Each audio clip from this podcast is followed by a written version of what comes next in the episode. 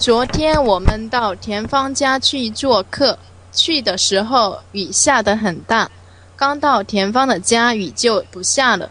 田芳家住在一个四合院里，门前种着一棵树，院子里还种着很多花，有红的，有黄的，很漂亮。他们家的院子不太大，但是很干净，也很安静。田芳的爸爸妈妈一见到我们到了，就走出来，笑着说：“欢迎你们来我家做客，请到屋里坐吧。”田芳给我们介绍了他的爸爸妈妈。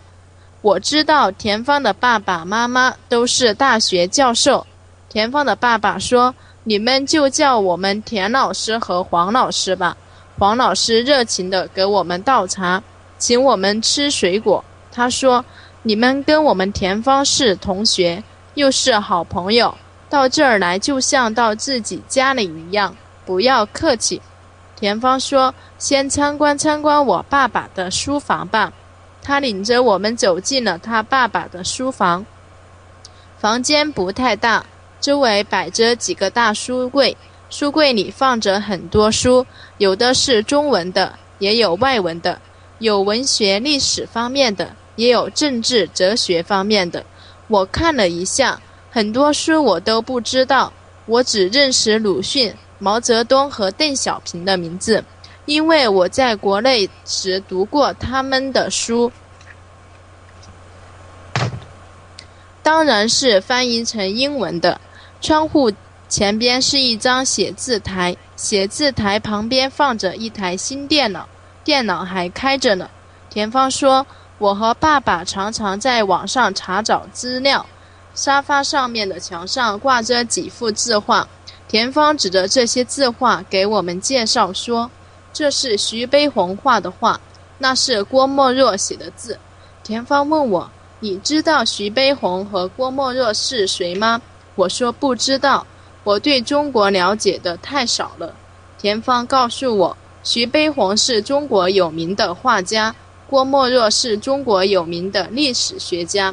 田芳说，这些书和字画都是我爷爷留给我们的。参观完书房，田芳说：“我们到客厅坐一会儿吧。你们不是想学学包饺子吗？今天中午我爸爸妈妈请你们吃饺子。”我们走进客厅的时候，田芳的爸爸妈妈正准备包饺子呢。他爸爸说：“你们坐着聊天吧，我们两个包就行了。”田芳说：“我们一起来吧。”麦克和玛丽还想学学呢。